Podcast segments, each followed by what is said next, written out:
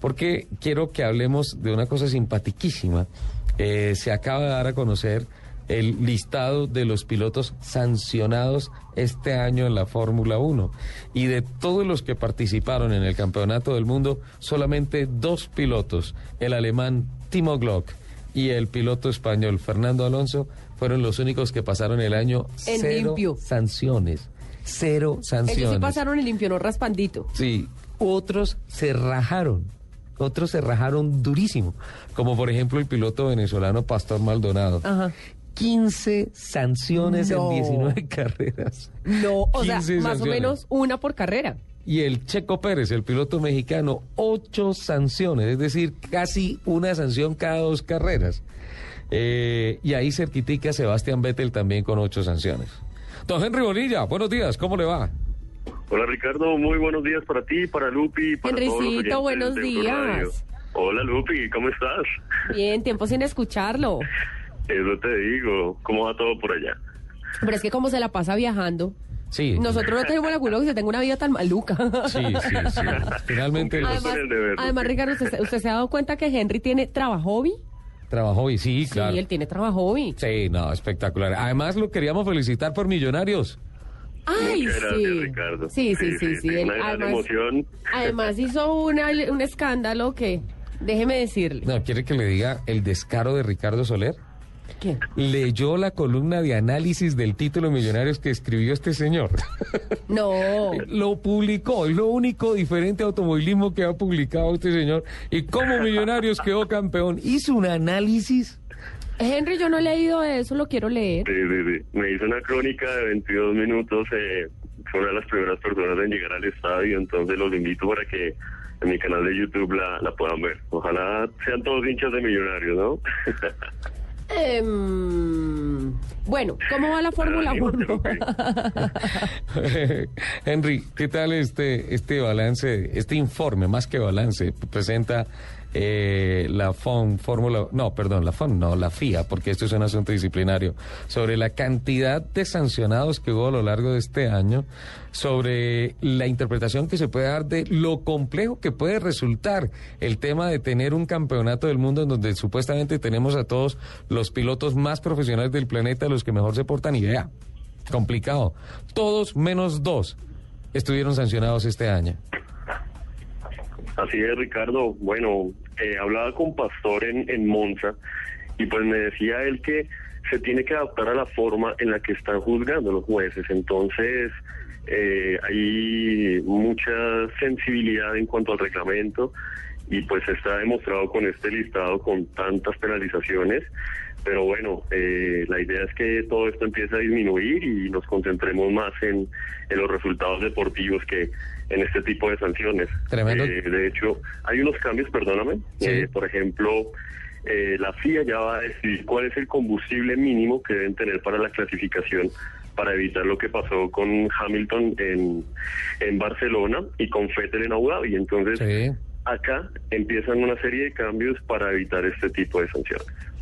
Bueno, eso es importante, pero es triste ver que los dos latinoamericanos son los que están en el tope de sanciones, el venezolano y el mexicano. Sí, una pena, una pena. Son muy jóvenes, pero bueno, ya maduran bastante con todo esto que les ha sucedido y veremos un 2013 yo creo que un poco más limpio. ¿Sabe que me sorprende que hubiese tenido tan pocas sanciones Román Grosjean? Solamente tuvo cuatro, el piloto de Lotus. Eh, claro está que tuvo la sanción más fuerte. Se le, Yo se le impidió correr un gran por premio. Bueno, Sí. yo, Ser sancionado un gran premio es una de... son más o menos 20 sanciones juntas. Entonces, A eso- esperemos que Román... Henry, a pueda eso iba, a eso iba yo, discúlpame, te interrumpo. Yo quiero saber cuáles son los tipos de sanciones que se aplican en la Fórmula 1. Bueno, depende de la gravedad, Lupi. Lo que hizo Romain Grosjean lo había hecho repetitivamente, lo hizo con Schumacher en Mónaco.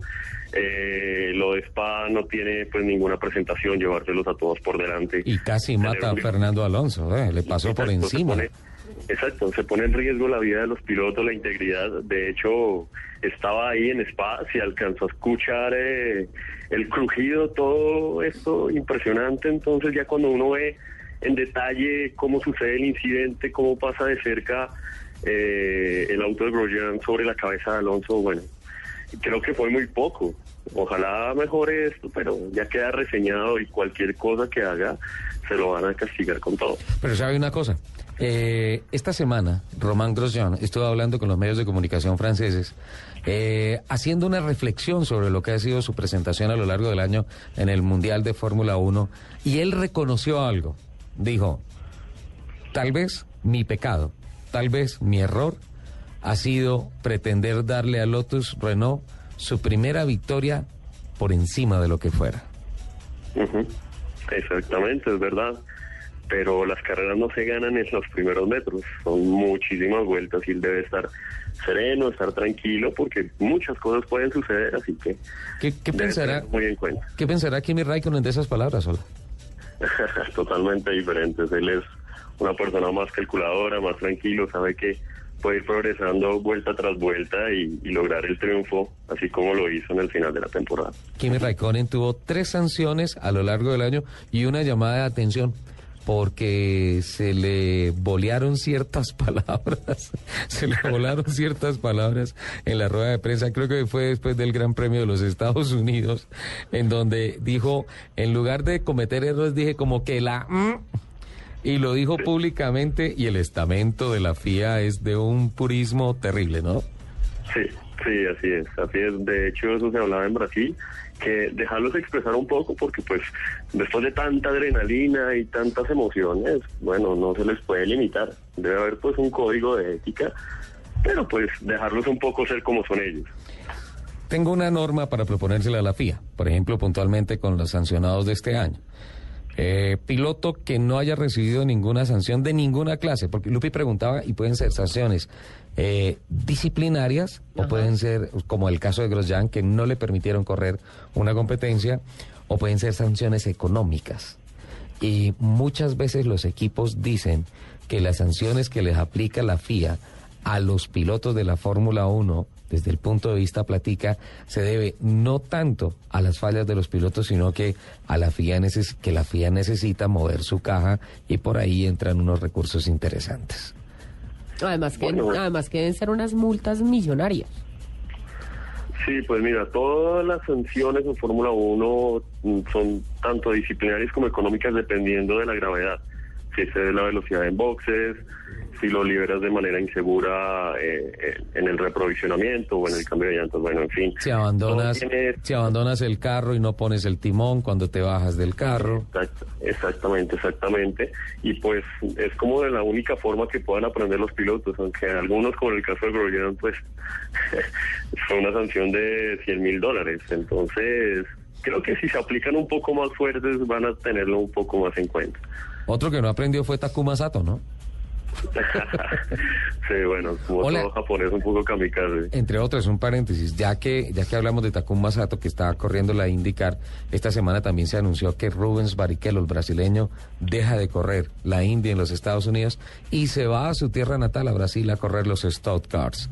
Es um, un golpe de opinión bien importante para el automovilismo brasileño, porque si viene a, a Rubiño, pues en Brasil mucha gente le dice burriño y pues él finalmente no tuvo la culpa de haber estado con Ferrari, tener que firmar en su contrato el tema de que el líder del equipo era Michael Schumacher y que él tenía que guardarle la espalda, pues vale la pena decir que fue un subcampeón del mundo, dos veces subcampeón del mundo con la escudería Ferrari. Por tanto, es importante que una figura de esa talla llegue al campeonato de los Stock Cars en Brasil, ¿no?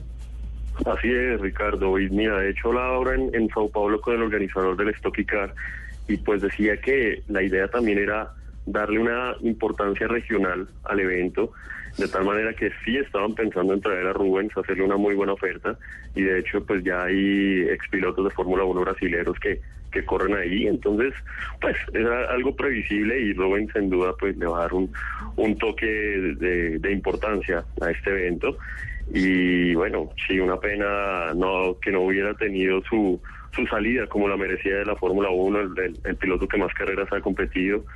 Entonces va a ser importante para el campeonato y, bueno, que tome el liderazgo en América Latina. Luis Hamilton, dos sanciones. ¿Y por qué se ríe? es que le han dado muy duro al negrito. Le han dado, le han dado palo al negro que, que el tipo que dice que tiene comentarios racistas, una vez lo hizo, otra en adelante ya no, porque obviamente le cobraron una plata importante los de la FIA, que el grupo de amigos eh, raperos que tiene, que le dañan la cabeza, que no lo dejan concentrar, que pelea con el papá, que la novia es una mala influencia. A mí me encantaría tener una de esas malas influencias en la casa. Ojo que vea, la mona, yo no sé, y además la mona es brava. Pero me parece que Hamilton termina, termina el año de un gran nivel, esa carrera que ganó en Estados Unidos. Cómo le dio manivela al negrito a ese, a ese McLaren, funcionó espectacular, pero muy particularmente me parece que se le reconozca como un gran piloto, ¿no es cierto? Sin duda, es uno de los mejores pilotos.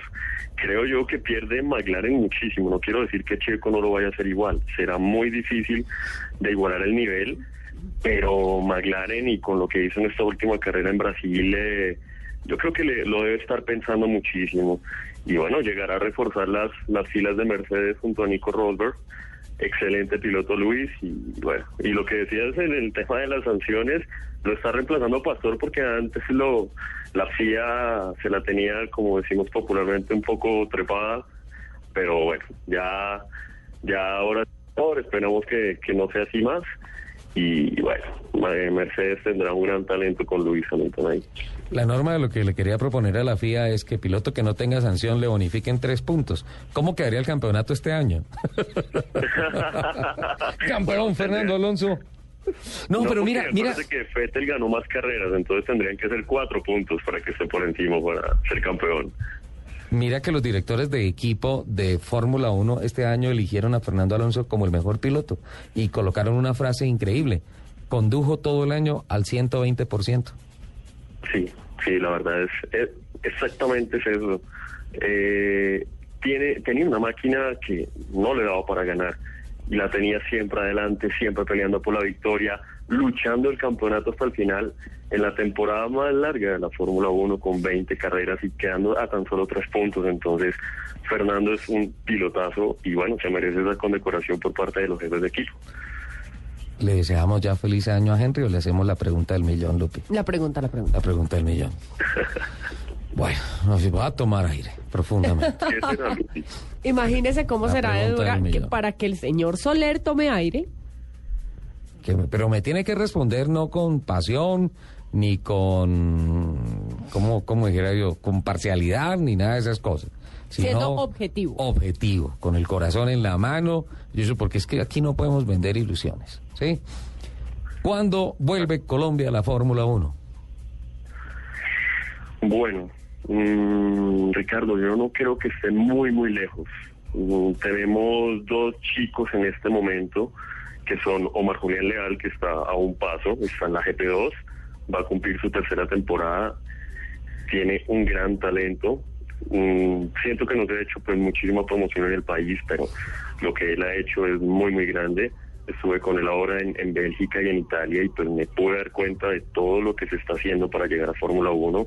Es un proyecto real y va muy bien. Y el otro es Oscar Tunjo en este momento, ya estando vinculado a Lotus. Entonces, pues tenemos dos opciones, esperemos que no pase mucho tiempo, pero pero van por el camino correcto. Eh, tienen una competencia muy, muy complicada porque en el caso de Julián eh, está en la GT2 Series donde eh, otros 24 pilotos tienen el mismo potencial, los mismos patrocinadores. No, y los 10 los diez primeros ya están testeando en Fórmula 1. Exactamente, respaldados y apadrinados por equipos de Fórmula 1, entonces es, pues es bastante complejo, pero yo siento que Julián está haciendo las cosas bien y podemos tener eh, pues un representante de Fórmula 1 y ni se diga Oscar, con el respaldo de Lotus, ya un equipo eh, con mucha tradición en la Fórmula 1, lo quieren bastante, estoy hablando también con el con el eh, director comercial de Lotus, Federico Gastaldi, opina muy bien sobre Oscar, con Eric Boulier también estuve conversando, dicen que les gusta mucho el proceso que está haciendo Oscar, lo que está haciendo Colombia por él, y pues eh, la idea es que lo puedan llevar a Fórmula 1 por lo menos en unos 4 o 5 años, ojalá que esto se pueda dar. Bueno, pero es que usted me contestó solamente de talento, pues que Yo también me voy a correr la Fórmula 1. ¿Por qué no? Después de su gran debut con Toyota en el, la Además, yo le, dije, además yo le dije que en el 2003 se va a quedar campeona de TC. Sí, es una promesa y vamos a, darle- vamos a hacer seguimiento acá. Pero es que, Henry, usted me contestó solamente desde el punto de vista talento. Sobre eso tal vez no tenemos dudas. El tema es el otro, la platica. Bueno, Ricardo, eh, bastante complicado. Ojalá eh, nos uniéramos todos para tener un gran premio de Colombia, pero pues siendo realista es algo bastante complejo porque primero hay muchísimos países que están interesados en, en llegar a la máxima categoría, que ya tienen proyectos organizados, como es el caso de México, ya Rusia es una realidad, eh, también está Bulgaria. Bueno, hay No, y aquí, países y aquí en Latinoamérica, Argentina también está otra vez tocando las puertas. Sí, aunque allí el, tema es un poco complejo por el tema del gobierno, ¿no? O sea, se vendió, digamos, un poco esa ilusión de tenerlo, pero la realidad del país es otra y, y pues los que ya conocían el tema sabían que esto no se iba a dar. Incluso llegó hasta Eccleston, pero, pero siendo realista, el proyecto no iba a salir porque económicamente no está bien. No, pero es que lo que dijo Eccleston es que nunca había hablado con Cristina Kirchner y resulta que la presidenta de Argentina eh, dijo que ya las cosas iban muy adelantadas con la organización de la Fórmula 1. Entonces ese tema como que terminó de dañar un poco la relación Argentina-FON. Cuando digo FON es Fórmula One Management, Correcto. la compañía de Bernie Eccleston. Entonces, pues como que Bernie Eccleston dijo, no, si la cosa empieza así, eso más bien no. Creo que le vamos a hacer un poquito más de fuerza a los mexicanos, ¿no? Sí, sí, sí, sí. De hecho, ahora que Carlos Slim nos comentaba que eh, tiene que ser un proyecto de país, ya tienen por el lado de, de Telmex y sus organizaciones todo listo, pero están esperando pues el apoyo gubernamental para sacar adelante este Gran Premio de México que sin duda llegará en 2014. Bueno, don Henry, feliz año. Para ti, feliz para año, que Dios te bendiga, cuídate mucho y que el próximo año sigas con esa vida tan maluca que tienes. Ay, Lupi, muchísimas gracias. Eh, esperamos estar en contacto muy seguido. Los felicito por este gran programa. Tienen una gran audiencia, un gran formato. Mil felicitaciones, es lo que necesitamos. Y bueno, que este 2013 nos traiga a todos muchas eh, alegrías, muchas bendiciones y sobre todo mucho motor. Henry Bonilla, el director de F1 Latam, hablando de esto que tanto nos apasiona, la Fórmula 1, y hablando de eso Ya que, voy a correr Fórmula que 1, qué tanto, que tanto le apasiona a usted. Los castigos, las sanciones, la multa. ¿Pero por qué? Porque sí, a usted le gusta ver sufrir a la gente, Lupi. A mí no, lo que pasa es que yo soy justa. Mira que Perdigón está sufriendo porque tiene unos compromisos comerciales y usted no lo deja ir al, al corte. Ve, perdí.